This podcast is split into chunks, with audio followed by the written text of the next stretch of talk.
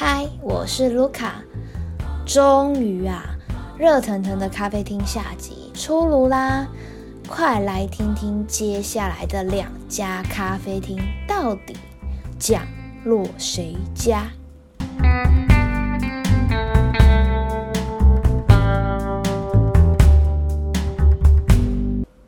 耶！上集呢，我们提到了墨咖啡、一想一想。以及维生三加我的口袋名单，今天呢，口袋名单依旧精彩，绝对不会让你失望，而且也会根据不同的店家做一些推荐以及建议。那就让我们继续听下去吧。延续上一集呢，接着我们到了第四间咖啡厅。第四间咖啡厅呢，离新竹火车站是非常非常的近。它就叫做旭日咖啡。那这间呢，我推荐给喜欢安静舒适的环境的大家。呃，它比较适合读书，也适合办公。那因为环境非常安静，所以如果聊天的话，就会比较不适合。那在空间上呢，非常宽阔。设计理念给我的感觉比较偏工业风。那再来谈谈他们的咖啡，我最常喝的就是他们的小白拿铁跟贝里斯奶酒咖啡。偶尔呢，还会喝喝他们的单品手冲。呃，上述这些都是非常不错的选择。那值得注意的是，在假日的时段是有限时间的。那如果大家比较不喜欢有被时间限制的感觉的话，我建议是平日的话可以来踩踩点。那平日的话，因为人比较少，所以就比较不会有时间限制的问题。好的，就在这个感人的时刻呢，我们来到了第五间咖啡厅，真的是非常非常非常的。呃，犹豫不决，但最后呢，经过我的深思熟虑后，我决定把这个奖项呢颁给最近刚新开幕的咖啡厅，叫做二三咖啡。那这间其实在新竹已经开一阵子了，但是因为呃，经过重新装潢之后呢。对我们这些就是饕客来说呢，又是一种焕然一新的感觉。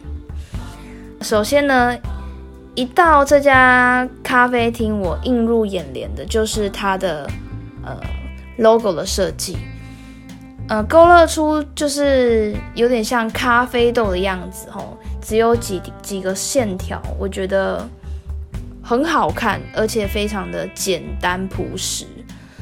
然后再加上就是他们室内设计上，我也觉得非常喜欢，是因为，呃，他们的灯光是属于暖暖色调的灯，然后呃，外围有一大片的落地窗在一楼的部分，看起来就非常的明亮清新，然后再加上他们的空间非常的宽阔，你不会觉得说你跟隔壁的邻居啊，隔壁的呃不认识的陌生人有太近的距离，然后因为目前就是也是疫情要求嘛，所以他们确实也有达到室内一点五公尺的距离。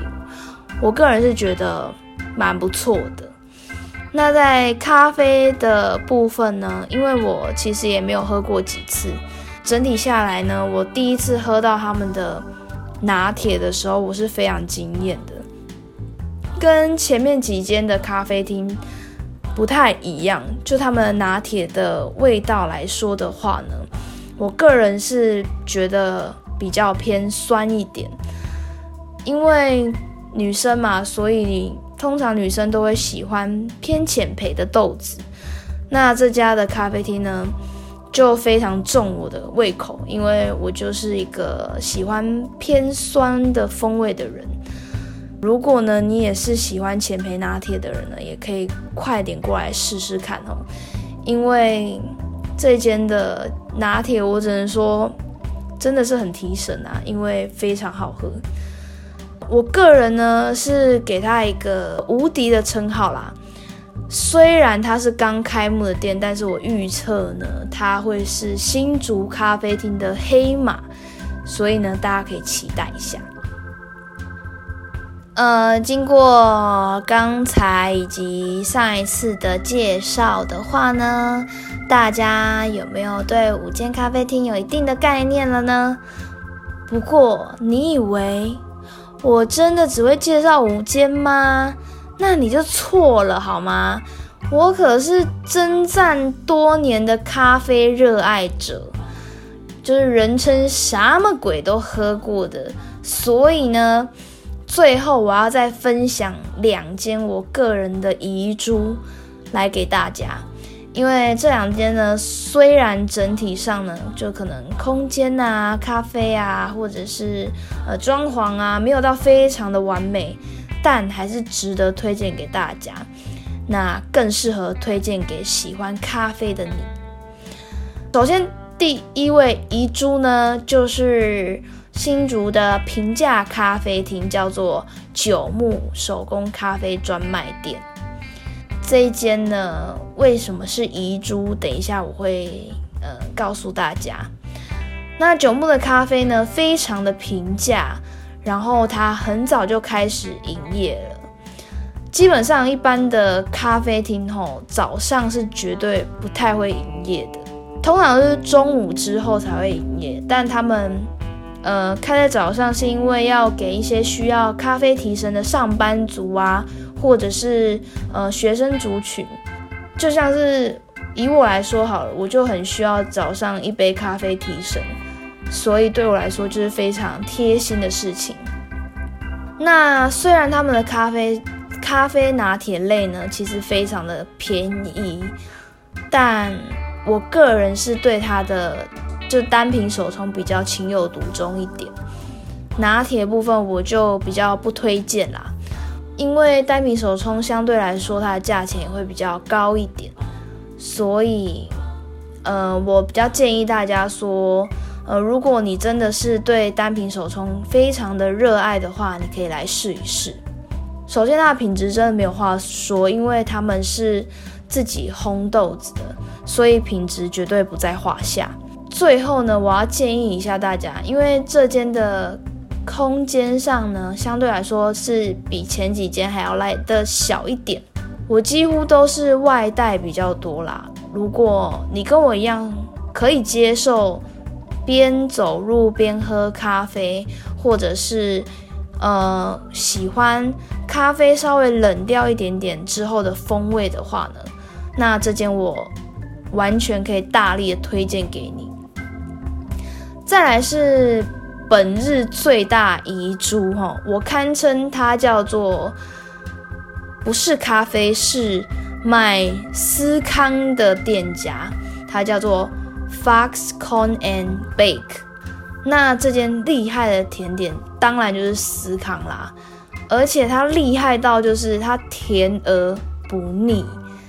然后我其实不是一个算热爱甜点的人，我就是没有非常没有非常需要，但是这间司康呢，却让我朝思暮想非常非常的久。